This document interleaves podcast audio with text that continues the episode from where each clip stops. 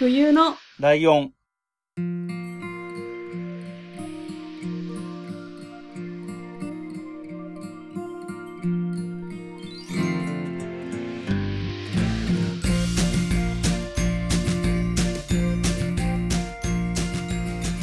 この番組は山梨県出身がい共通点のない2人がそれぞれ好きなことを話す番組です。冬のライオン第23回椿ライドウです。真冬です。よろしくお願いしますいします。はいえっ、とね前回だったか前々回だったか、えっとはい僕がこの1年間で会ってきたポッドキャスターさんみたいな話をしたんですけど、そうですね。えっと60人だと思ったら61人でしたって言ったんですけど。えっとこの今収録している日の前の日、えっと12月21日にですね、はい。えーハイサークルテンプルっていう番組の、えーなんでしょうね。飲み会。まあ時期的に言うと忘年会なのかな、みたいいなのがあって、えっと割とこじんまりした10人弱ぐらいのメンツだったんですけどそこで、えっとまた新しく会った人がいたので、お。えーハイサークルテンプルのアンさんとヨウさんと、あのは日沈黙を破ったんだっていう番組のシュウさんっていう人はい。はい。に新しく3人会ったので、えー、と今年最終人数では、えーポッドキャスターさん64人になりました更新されたということですね。でちなみに、はいえー、とブックメンのかいわれさんって、えー、と前にもお話出てきたかもしれないんですけどその人も一緒に行って、まあ、この人はあの、うん今回初めてじゃなかったんですけどはいはい。あとねあのうちの「冬のライオン」にメールを送ってくれたりしてるえのさんはい。はいはい。あのー真冬さんのフィッシャーマンズフェスタですっけ？そうですね。うんはい。一度お会いさせそうていたそう合だきましてってるっいうことでた。はい。あれかな？ああとブックメンのかいわれさんも確かあったって言ってたと思うけどあお会いしました。でこの2人ぐらいじゃないかな多分、えっと、我々2人ともどっちとも会ったことあるっていう 人はそうそうそうえのさんからはねなんかねお菓子なんかももらったりしてですねあ、さすがの。あ、りがとうございます。えっと、とてもお若いんですけどね。めちゃめちゃ気の利くというか人間のできいやてる本当びっくりしました。はそうそうそんなことがありましてね。い。うん。そんなことありたてということでちょっと。ありがとう。あの今回珍しくでもないんですけど、はいえっと、撮ってるのが12月22日で、えっと、12月24日に配信するっていうことで、割と取って出し、クリスマスうん、タイムタイムラグが少なめっていうところがあったので,、はいちょっとリアリリアルタイムっぽい話も入れたんですけど、で、はい真冬さんがおっしゃる通りクリスマスが配信日イブクリスマスイブが配信日じゃないですか。そうですね。でクリスマスが25日で。うん。えー、と25日の1週間後が、えー、と新しい年が始まるでしょ、はあ、怖い。はい。でねでクリスマスといえば、まあ、キリスト教だからはい。聖書じゃないですかはい。で聖書の創世記ってやつでの一番最初に、えはいっと、。神様は1週間で、えっと、1日目に何とかを作ってに2日目に何とかを作ってっていう形で1週間で世界を作ったっていう話があるでしょ？はい。でキリストの誕生日がはい。12月25日で1週間後から新しい1年が始まるんですよ。うん。っていうこの感じ、はい。えーただの偶然らしいですへえ。なんかそれわざとっていうかこう意図的にそういうふうに計算されて1年がいつから始まるかって決まってんのかなって思ったんですけど確かに。なんかただの偶然らしいですえー、豆知識。そうなんかちょっとね ちょうどいいタイミングだったんで言いたいなと思ってはい。意味なくぶち込んでみましたけど、ありがとうございます。で、えっと、冬のライオンは、えっと、このクリスマスイブに配信しているということは次の配信が大晦日になるんですけれども、お、えーはい、大晦日も配信します、えーイエーイ。結果的に年中無休みたいなことになってきましたっていうところですかねすごい。はい。で、えっと、クリスマスっぽいって言えばクリスマスっぽいのかなってちょっと思ったのが、はいはい。まあ、プレゼントのシーズンだったりあと何ですっけ？ブラックマンデーとか？なんか割とこう買い物をするシーズンのようなイメージがあってこの時期12月なんかありましたね。サイバーマンデーとかもそうありましたよね。そうそうそうっていうことわで。えっと以前えっとマーヤさんからメールいただいてたベストバイをはい。今回はやろうかなと思っています、やりましょう。えっ、とまあ先にちょっと整理して言っとくと、えーそれぞれ3つずつぐらい紹介できればいいかなという感じで、えー考えてます、えーどうしましょう？どっちからいきますか？えこれあれなんですけど私的に勝手にランキングなんですおお僕はランダムですあランダムか。こういうことがねあの我々が打ち合わせをしないからやることが毎回違うっていう。あの、まあ山梨県グルメツアーとかもやり方が全然違うみたいな、ね。いや本当全然わけわかんないんですまあじゃあ別にランキングとかあいいよいいよいいよ。真冬さんは別にランキングで言ってください。はい。じゃあ3位から言ってください。真冬の第3位発表させていただきます、えっ、と iPad ですね。購入しおおました。イエーイ、うん。これ夏に買ったんですけど、はい。なんで買ったかって言いますと、はい。この「冬のライオン」の収録のために買いました。そうですわね。ーい。そうですね。ええ。あのそうなんです。私パソコンなど一切持っておらずですうんうね、ん。ロックオンする機会がないと いう話になりまして、買いました。えっ、といろいろあるんですけどまず、えーはい。録音するだけだったらスマホで撮れるじゃんっていうのがあるんだけどスマホはスマホで通信に使ってるので別で録音する道具が必要ですっていうのと、はい。えっ、と本当は真冬さんのその通話の声を僕の方で録音することもできないことはないんですけど、まあ、音質とかのことを考えるとその方がいいかなっていうのもあったので、えーはい。できたら用意してくださいって言ったら割となんでしょうね。タイミングが良かったんですかね。割とあっさり。あじゃあタブレット買いますみたいな感じだったのであよかった。そう欲しいなってあ思ってあよかった。たけどまあ買うタイミングがなかったって感じなんですけどまあ欲しいなっていうのも漠然的だったんで、あの収録にしか使ってないっていう現実がここにありまして。あのー、分かった。ごめん。なんかそれはごめんな感じがするから えっと動画とか見な、あーまあ、スマホで見るよりは見やすいから動画とか見な。に。そうですね。そうなんかそうしようかなって思って、うん。いろいろダウンロードっていうかなんか、うん。インストールみたいなのしたんですけど、う結局スマホで見ちゃうっていう。あーそうなんだ。でも見やすい。ああとあれか。今タブレットがどういう状態で使ってるか分かんないけどあのーはいはい。カバーとかつけて立てかけられるようにすると見やすいかもね。あししてえそれでも使わないの？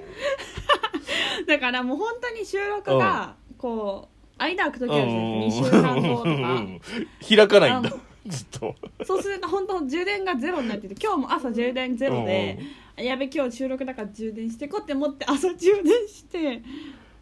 えー、なんで？っていう感じで。ああそっか。でもえ？iPad とかって何にも使ってなくても充電してないと2週間とか3週間とか空いちゃうとゼロになっちゃうの？うんじゃないですかね多分。あでも100にしてなかったんで、あ今まで。ーあーそっかそっか。やべやべ収録だってて必要な時に40%ねぐらいいやにしてそれはなかなかそのあたりだわ。そうだから誰かなんかすごいいいこ使い方とかあったら教えてほしい。うん、でもえっ、と大体ススマホ iPhone だっけ？iPhone です。大体同じことできるからね。大きさが違うだけだからね。えそうだから同じことができるからこっちでいいやんっていう感じなんですよね、あとは iPad って持ち歩くものなんですか？あ持ち歩く人もいるし。えそうですよね、うん。なんか持ち歩いてる人いるけど何してんのって思う。でパソコン代わりには使えるとは思うけどね。大きい分その何キーボード的なのも打あちやすいとそうキーボードもあかりますわ。うん、僕あの収録に使ってるのあれですよ。あのパソコンのような感じで使ってますけど一応タブレットですからね、へうん。え Windows のやつですけど、うん、だから別にあの何？CD とかはい。DVD とか読み込めないし、USB のジャックは1個しかないしとかいう感じでやってますよ。ううん。ん。パソ USB うん。欲しいな、ああ分岐する感じがってこと？え？USB って挿すとこないんだっけ？刺すとこないです。ああじゃあそれは欲しいね。多分そういうプラグみたいの売ってるよねきっとね。多分あのよくわかんないです、はい。詳しい人教えてくださいっていうちょっと待ってちょっと待って今気づいたんだけどこれはい。ベストバイって言って始めた1個目が収録にしか使ってないっていうベスト感のなさなんだけど大丈夫？い。やでもこれがなかったら収録あができてまあねない始められてないからね。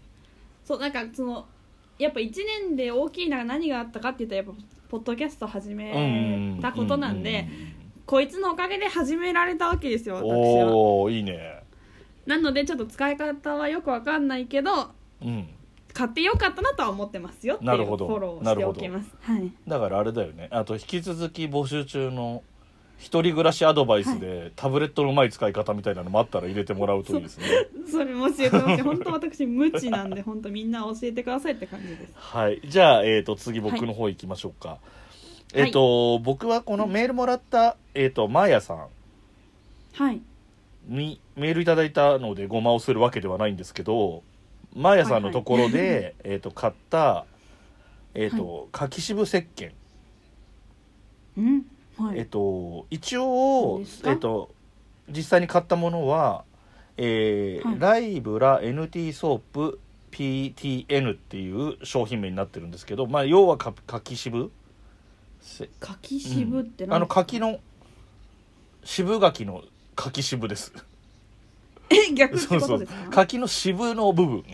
なんていうなんていうのかよくわかんないけど、うん、ではい。えっとこれポイントとしてはそのえっとこれそもそも僕がそのマーヤさんの番組えっともうえっと昨日えっとは収録日時点で今日最終回だったえっとおじさんの知らない魔女の話の中に僕がメール送ったやつを紹介してくれた時にえっと出てきた話なんですけど、まあちょうどその頃が夏に向かっていく時期だったのでえっとはい。匂い対策みたいな話何かいい方法ありますか、みたいな話をした時に、えっと柿渋石鹸がいいですよって言われて、うん。で匂いって分かんないじゃないですか。で女の人ほど男の人はあんまり嗅覚がそこまで良くなかったりもするので、う確かに、ん、でよく分かんないなっていう時にとで夏場になってくるとはい。疑心暗鬼になるんですよね。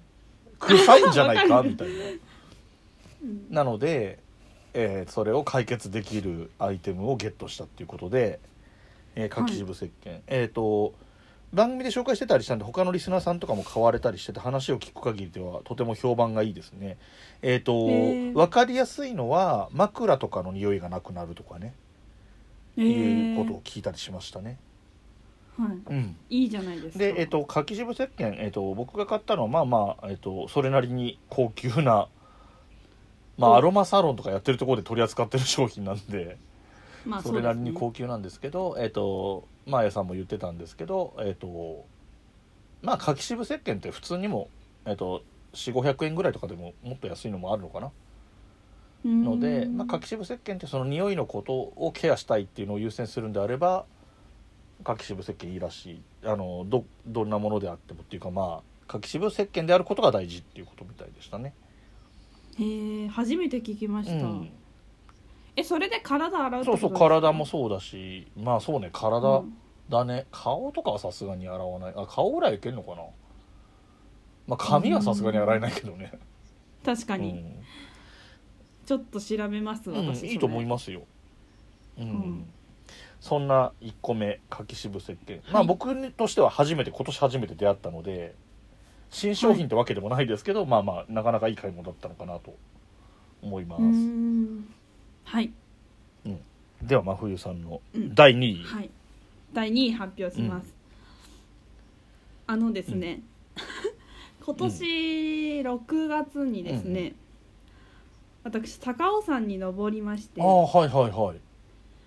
前もちょっと話したかもしれないんですけど、その大好きな三拍子高倉さんがはいはいはい。所属してるというか主催してるライブで、えっ、とみんなで登山しようっていうライブがありまして、はいはいはいはい。もうぜいぜいはーはー言いながら高尾山に登ったんですけど、であのーうちは団子屋さんなんですけど、う実家が。高尾山で売ってる団子ってしわかります、ああわかんない。しばらく行ってないからわかんないな。あうん。本当ですか？結構有名なんですけど、うちと同じなんですよ。あそうなの？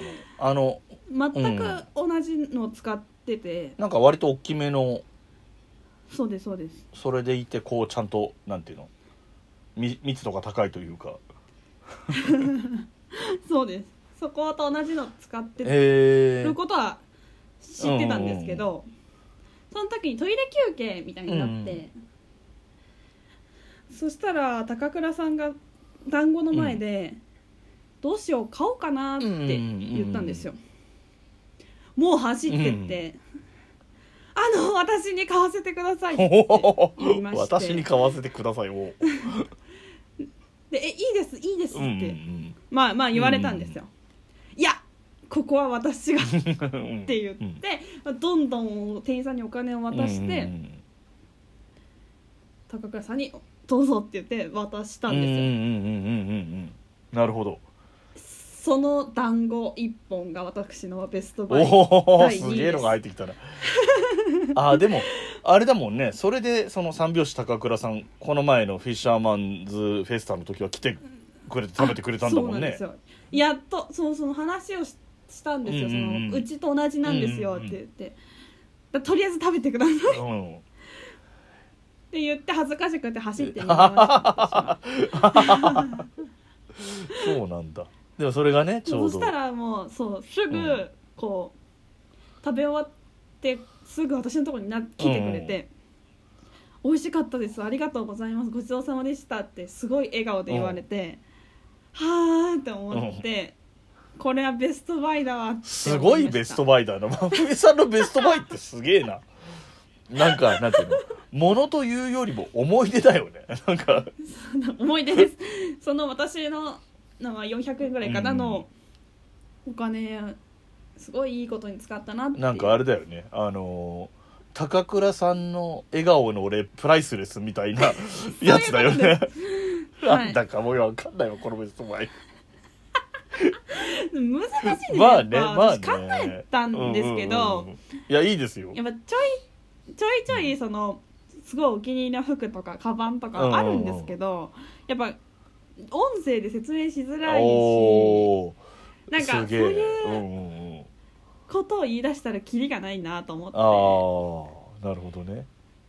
はい、感情に任せて考え すごい。なんか想像したことないベストバイが。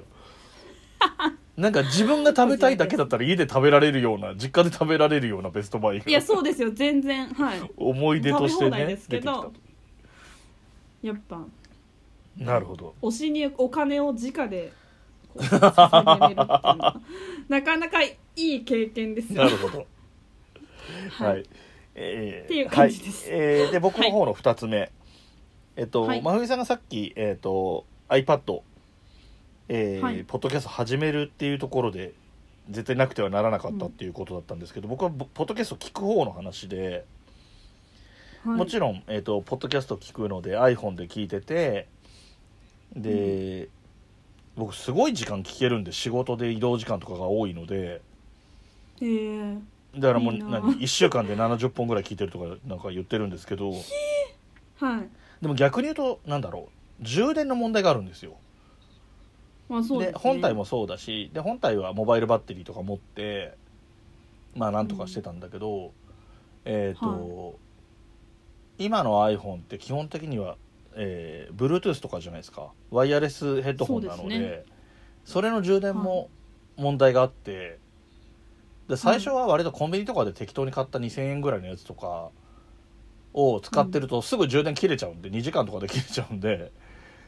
ああそうなんです、ね。うん。だからそう結果的に1日えー一日っていうか外出する時にワイヤレスヘッドホン3本ぐらい持って出かけるみたいな謎の現象が起こっちゃっててやばすぎる。でこれはさすがに効率悪いなって思って買ったのが、ね。えーソニーのワイヤレスヘッドセット WIC200 っていうやつを買いました、うん。ちょっとベストバイっぽい話になってきたでしょ、はいベストバイっぽい。で、えー、とこれはとにかく充電の、えー、と機能の高さとえっ、と、まあ一応国産で、まあ、性能良さそう、まあ、ソニーということでねその辺中心に選んだんですけど、えっと、はい。3時間充電して連続再生時間で15時間、ええだからもうすその日のうちにバッテリーが切れることはほぼない。これで切れるとしたら睡眠時間が足りなすぎるってことだから。確かに。うん、なので、えー非常に便利です。でえっと、はい。イヤエアポッツみたいに左右で分かれてるやつじゃなくて紐紐っていうかコードで左右はつながってるタイプなんだけどはい。でイヤホン自体の、えー中に磁石が入ってるんで、えっとはい。首の後ろにそのコードがあって外した時に前でそれを2つ合わせると磁石でくっつくわけその2つが。へえだからすごもう何？ずり落ちたりとかしないとかさ。そういう意味でも便利だったりするしでうん。えっ、とこれ紹介するのに名前を正確なない名前調べようと思って調べてて気づいたんですけど、えーワイヤレスヘッドセットなんですよね。ヘッドセット、はい。うん、うん。ヘッドセットってよくあるヘッドセットって、はい。えっとテレアポのお姉さんとかがつけてるカチューシャみたいになっててあーはい。耳耳のところにあってマイクがあるやつあれが一般的にヘッドセットなんだけど、ははい。要は、えっとイヤホンとマイク一体型の機械のことなんですよ。うんうんうん。なので僕はこれをヘッドホンとしてしか使ってなかったけど、えーはい。操作するあの何再生とか一時停止とかボリューム上げたり下げたりみたいな操作するやつがそのイヤホンからコードの途中についてるんだけどそこにマイクがついてるらしいです、え？はい。なので、えーうん電話 iPhone でそれを使ってて電話がかかってきたらえっ、と電話受けてで電話受ける時に、は iPhone で受けるかスピーカーあスピーカーかえっ、と普通の iPhone の通話みたいにあの電話として持つか、はいはいはい。あとその Bluetooth のイヤホンにつなぐかって選べるはずなんですよ。でそのはいはい。Bluetooth を選ぶと、その相手の声はもちろんイヤホンに入ってくるしマイクがついてるんだから、そこのマイクから相手に伝えられるからだからもう何、出るボタンだけ押せばスマホ別に持ってなくてもポケットとかカバンに入れちゃっても通話ができるっていうまあうん普通に便利なんですけど。えでも首の後ろにかけてるわけかけてるっていうかつながってるわけじゃないですか、それいえマイあク届くんですか、うん、えっとね首の真後ろはコードしかなくってで、はい。左の方のマイクが届きそうなところなんていうのかな？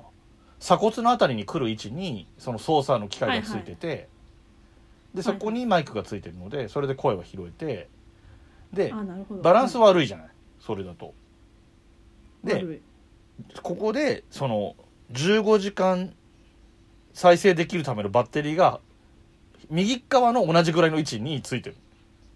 あーそれで左右のバラランスも取れてて、長く話せるしマイクもついてるっていうめっちゃいいすごい便利なんだけど今知ったっていうなんかこれねポッドキャストって、えー、とガジェット扱うポッドキャスト番組っていっぱいあると思うんだけど、はいはい。あの呆れて聞いてもらえないぐらい初歩的なこと言ってますけどね。確かに。でもまあまあそんなわけでえっ、とこれが便利で、えー、とこれ買ってからはやっぱり本当にその何？ワイヤレスヘッドホンを3本持ち歩くみたいなものから解放されてこれだけあればいいってなってるんで。であとはうん。当たり前なんだけどワイヤレスヘッドホンって便利じゃないですか？その男の人とかで、はい。何？仕事の時ってスーツのポケットとかに入れてたりするとスマホをね。はいはい。でそっからうん。えっとワイヤレスじゃなくてコードがつながってると上着脱いだ時にあポケットうん。上着のポケットに入ってるからそこからコードが引っ張られてイヤホンがとかなるんですよ。あーあはい。でもそういうことがないわけじゃないですか。ワイヤレスって。えでも私ワイヤレスってすごい不安なんですけど、まあその線のやつはそうでもないんですけどエアポッドあれは心配。あれ寝ててコロってなったらもう終わり。終わりじゃないですか。えもう本当信用できないから絶対線じゃないと私聞かないです、うんわかるそれは。あのあとあのどなたかが勘違いしたツイートをしてたことをちょっと思い出したので言っとくと AirPods タイプは片方がなくなったら、片方が残っててもほぼ意味がないんであれってへ左右でワンセットになってるから、ーはいはい。か新しく買った新しく右だけ買ってきてそれで左右揃ったねっていうわけにはいかないんですよ。だからもう片方なくなったらもう両方なくなったのと同じなのでえすごい嫌だ。プレッシャーがすごそうですね、ん。だからまあ使うんだったらあその後ろでつながってるタイプはいいと思いますよ。えあと私その後ろでつながってるタイプについてもちょっと疑問があるんですけど。いや何の話って感じなんですけど、あの男の人だったら別にいいと思うんですけど、あ髪の毛、まあまあお男の人までも長い人もいると思うんですけど髪の毛下ろしてる時に、その線はどこにやるのっていう。多分イメージではえっと髪の上から一回かけちゃって、髪をなんていうの、うん。ファサってやってると思う。えー、そうなんですか。でもそしたらすごい不自然にあの人後ろだけボコってなってるなって。えそんなにボコってならねえよ。コードしか通ってないんだからそんなになんないよ だからもうだってそれで髪の毛のこう揺れあの歩いてる時とか揺れる圧力でイヤホンペロンって取れそうだなと思って。う んわかんない。わかんない。あの僕これ新しく買ったやつがあるから昔のやついらないからあの試しに装着してみますか、え したいどうなるか。いやだって本当にいつも思うんですよそれ買おうかなって思った時期があって。一回安物を買ったんですよねだけどこれどこにこの紐かけんのと思って意味わからんと思って使わなくなっちゃいましたけど。意外と盛り上がった。なんかこう低レベルの戦いで盛り上がったみたいな感じになったけど。うん、ちょっと疎いです、ね。機会に。は我々ねよくポッドキャスト配は信できてるなっていうレベルなんで、い、いや本当ありがとうございます。では真冬さんの1位次。はい。うん。1位です。えっ、とあの全然お便りに、うんうん。あの沿ったあの答えじゃなくてすごく申し訳ないんですけどしかも今年というよりは去年の11月から始めたんですけどネイルです。ああなるほど。はいはいはいはい、はい。あけあのー成人式の時にちょっとやったりとかはしてたんですけど、うん。継続的にやり始めたのはその去年の11月からうで、ん。それに多分すごいお金をかけてるのではないかなというあ感あじなので、うん。1位にしました。まずやっぱりこう幸せになった時間も1位だなっていうか はい自分の手が、うん手を見て幸せになれることってすあごい素晴らしいなとすごい。それは幸せというか素敵です思っねてるんです、うん あの私のインスタグラム本当ぜひ皆さんフォローしてフォローダイレクトのフォロー話しなくてもはいはい。見てくれればいいんですけど、あの本当爪ばっかり毎月載せてるんうで、んぜひ見てほしいんですが、うん。あの板ネイルってやつにハマってた時期がありまして、はい。まあ私の大好きな弾丸論うんう破ん。やったりとか、うんあと「ゲゲゲの鬼太郎あの」あもう好きだよねそういえば。そうなんです。板ネイルをした時に、う公式のなんかツイッターみたいなのにリツイートしてもらっおておなんかちょいバズみたいになって、うん。いいね200超えたんですよねその時。おすごいすごいもう本当嬉しい。えっと。なんかすごいそれ好評いただいてなんか「シールですか?」とか言ってくれたくださった方いるんですけど、うん全部手書きなんですよ。へえすごいね。もう本当私をいつもネイルしてくれてる方が本当に神で、うん。あと高倉さんのスーツの柄のにしたりとか。すごいなうん。あと全部ボノボノにしたりとおか。おしてまして。月1回ぐらい？そうですねそんぐらいです、うん。でこの間やったのがポッドキャストネイルうんをしましてどういうことかっていうと、紫色にして、あのなんていうんですか iPhone の方だったら分かると思うんですけど、あのポッドキャストのマークにした。うん。うんあのですよね。あれだよね。こけしが電波放ってるみたいなやつね。あそうそうそうそう。それです。それ本当にネットからの皆様の反応すごい良くてあー。嬉しかったんですけどあの本当現実世界を生きてるとそれ何？それ何？まあなるだろうねそりゃ 一生言われていやいやあなたたちの iPhone には入ってるからねってう思って、ん。あそれはそれを言った方がいいよね。iPhone にあるから探してみてって。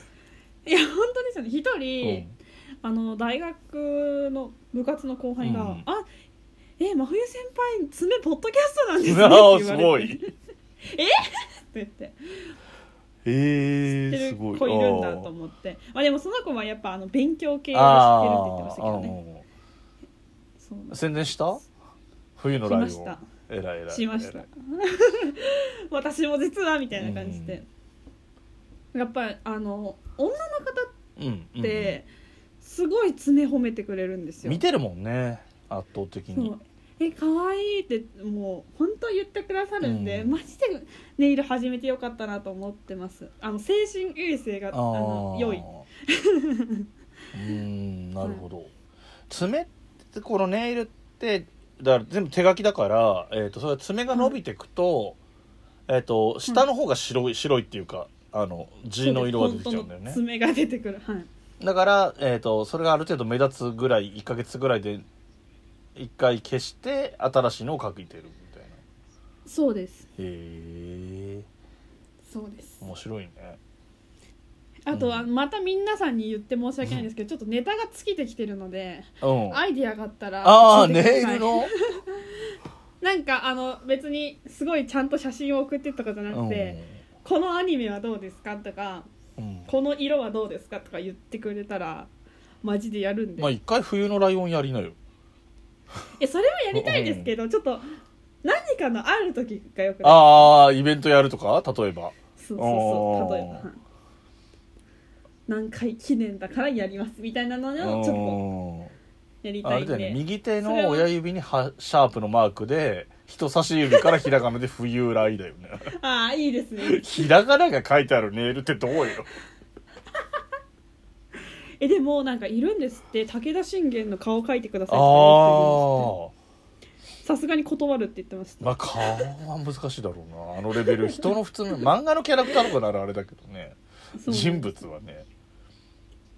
あとあれあのほらはい冬来のさあアートワーク書いてくれた人が書いてくれた、あのハッシュタグ版の二等身キャラみたいな感じの。可愛いかも。うん。うん。あれとかいいよね。検討します、はいえーまあ、僕はそのさっき言った、えー電波を放つこけしことポッドキャストのマークのネイルが、今 LINE で通話してるので僕たちを収録するときに、はい。えーその LINE のなんていうの？壁紙みたいなやつにはい。その親指が映っているので目視で確認できております。もともと見たことあるけど ああのはい。今も確認できております。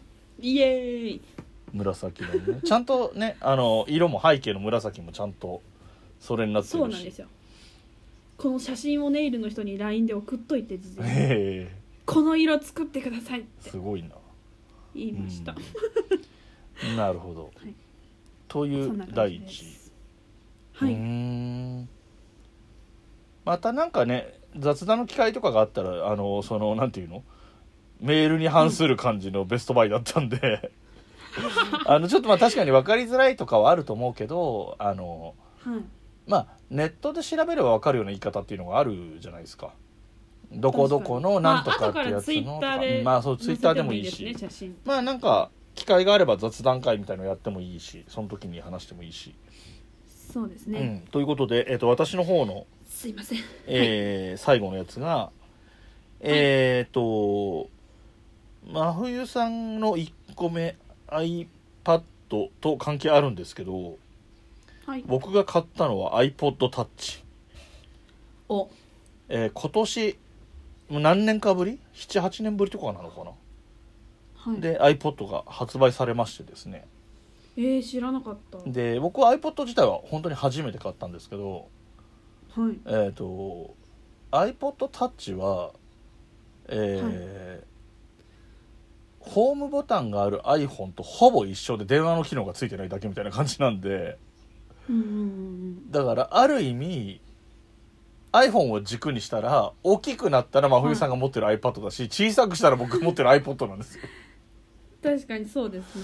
でこれはさっき言ってたその iPhone じゃないポッドキャストをたくさん聞く上での弊害の一つ、えーとスマホの充電がやばいっていう問題があったので確かに。でまあポッドキャストのポット iPod のポットですからね。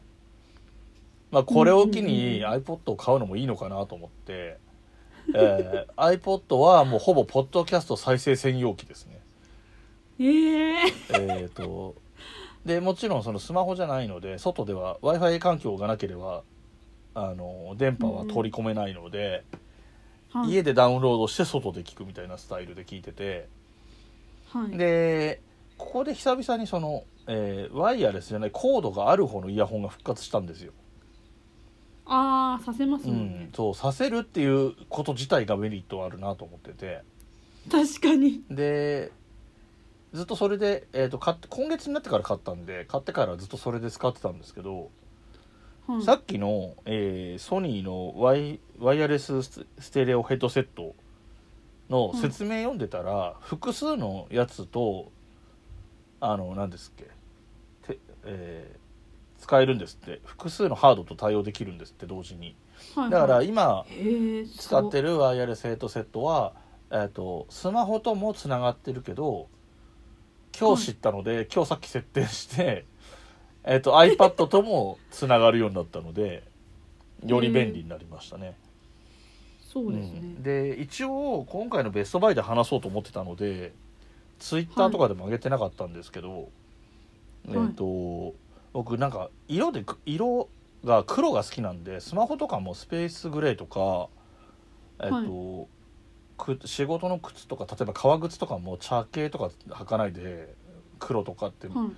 えー服とかもカバンとかも黒とかなりがちなんですけど、はい、えー、とあまりに黒が多いしちょっと何？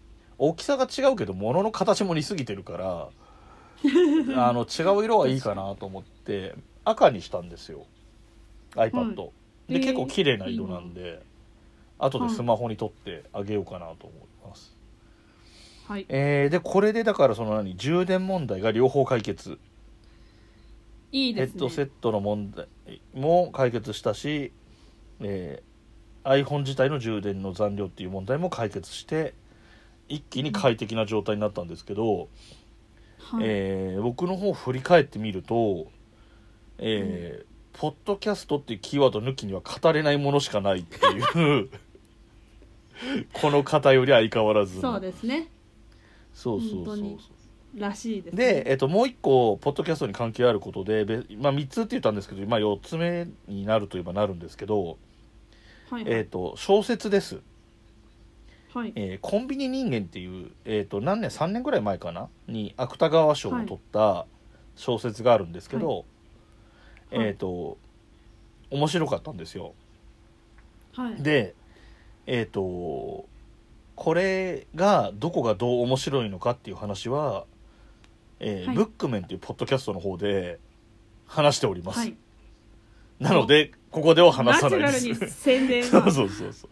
えっと紹介会っていうのがもうすでに配信されていて、えっと、そこはネタバレなしでこういうところが面白かったみたいなあのなんていうのかな。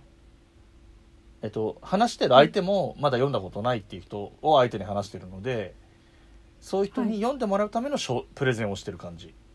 だからあの冬のライオンの椿ライドウのターンみたいな感じで紹介してる感じで、はい。えっ、と冬のライオンでいうところのネタバレ注意の、えー弾丸論破会みたいにネタバレ会みたいな感じなのも、えーそれを昨日、えー収録してきたのでそれも多分年内には上がると思うので、えっ、とうん。コンビニ人間はものすごい薄いし、あのー日本語も別にね現代の言葉しか出てこないしコンビニが舞台だからイメージ湧かないとかね、うんファンタジーって世界観つかむのに時間かかったりすると思うんだけどはい。何「ハリー・ポッター」とかさまずイギリスだし、魔法がある世界ってどういう感じとかのイメージがないじゃない？でもコンビニ人間ってみんなが知ってるコンビニの話だから別に迷わずこう読めると思うので、えっと、気はい。軽に読めると思うので、もし可能だったら、えっと、紹介会を聞いてから買買うなりなんなりまあ多分ブックオフとかでも売ってると思うから芥川賞とか取ったぐらいだから、ん。そうですね。えっと、買ってきて読んでから感想会を聞くっていうのも面白いと思います。えっと、はい正直、ブックメンっていう番組の中でも感想会が特殊な感じになって面白かったと思うので。へえあのこれは。小説ってとか、まあ、アニメとか映画とかでもそうなんだけど好きな人同士だとかだったら、割と共感する作業なんですよねそういうのって。ネタバレありで話す時って。そうですだけど、うん。読んできた小説は同じなんだけどその人の価値観が出るような話になってきちゃうんですよ。うんうんすごいダイレクトに。だからどこに注目したかが3人で話してるけど3人とも全然注目してるポイントが違うとかなってうん。なかなかその本人の素が出ちゃうみたいな感じで面白かったので、う んよかったら聞いてみてください。はい。お願いします、ということで以上を、えー、甚だ趣旨に沿った感じのしない結果にはなってしまったんですが、えーベストバイということでそれぞれ 2, 3つずつ、まあコンビニ人間入れたら僕は4つですけどはい、6, 6個か7個か紹介してみました、もうだってさ真冬さんのベストバイってすごいよねだって。いや本当にすごいよ。だって言ってだって iPad をえーうん。ぽ冬のライオンやるためには必要だけどそれ以外で使ってない。団子を自分はいつでも食べられる。ネイルものじゃなくてサービス、すごいよ。なんかねいいいいと思うんだ。なんかそのなんていうの。型にはまらない感じ。そうですよ。まあお金を払ったものまあそうね。ですね。それはサービスも込みでそれでいいと思うんだけど。はい。うん、うん、面白かったですよ。何が出てくるのか分かんない感じで。まあ本当の1位は家ですけどね。ああ一人暮らし始めたから、ね、一人暮らしの家。まあ家買ったわけじゃないからまた言い方微妙だけど、ね、買ったわけじゃないからそう私あとこたつも言おうかなってでもこれ友達がくれたものなんで買ってないから。買ってないしこたつのベストバイのプレゼンさしても誰にも響かみんな知ってるうん知ってるみたいなやつ。いや私は初めてなんであそうか。家になかったんだ、ね家家で出してなかったんだもんね基本的には。ね。初めましてのこたつちゃんなんで、なるほど、まあ、はいそれは一人暮らし会2とかの時にねまた話してもらえばいいかと思うんですけど。はい。でえっ、とこの後いつも通り真冬さんの方からメールアドレス等の紹介をしていただきたいところではあるんですがその前に、えーはいはいはいはい。椿ライドの方から個人的な、えーお知らせがあります、えなんでしょう、ーとは言っても相変わらずポッドキャストに関わっているというところからは抜け出せないんですが えっと今月、えー2019年の12月にえっ、とはい一度限りの復活でひいきびいき僕の大好きなポッドキャスト、ひいきびいきが復活したんですね、はい。で、え2回分だけまあ1回分がボリュームがありすぎて2回に分けたみたいな内容だったんですけどで、えーそんな配信があったひいきびいきではあるんですが、えーその番組そのものとは直接関係はないんですけれどもリスナー同士の交流会というのが何年か前からひいきびいき自体がやってた頃からあって、えまあはい。要するにリスナーオフ会みたいなことですね。うん。で、えーひいきびいき東京リスナーオフ会っていうのを、えー2020年の2月8日土曜日はい。に行います。17時から。えーはい。何？いろんな事情でね夜飲み会っていう感じだと来づらい人にも来やすいようにということで、はいえー17時を予定してまして人数にもよるんですけど今想定してるのはえっ、と前回この番組で言った、えーなんて言いましたっけ、えーカフェ喫茶店コーヒーショップ会で話した、えー名前は言わないって言った、えー僕の行きつけのカフェがありまして、はい、えーそこでやる予定ではいますあの席の数がね限界があるので多すぎちゃうともっと広いとこ探さないとってなっちゃうんですけど。ではい。えー一応そこで仮押さえはもうすでにしているのでそこでやる予定です。で、えー念のために、えー繰り返し言っときますと、えーリスナーオフ会ですのでひいきびいきの配信者であった迫田大地さんとか木村遥さんは来ません。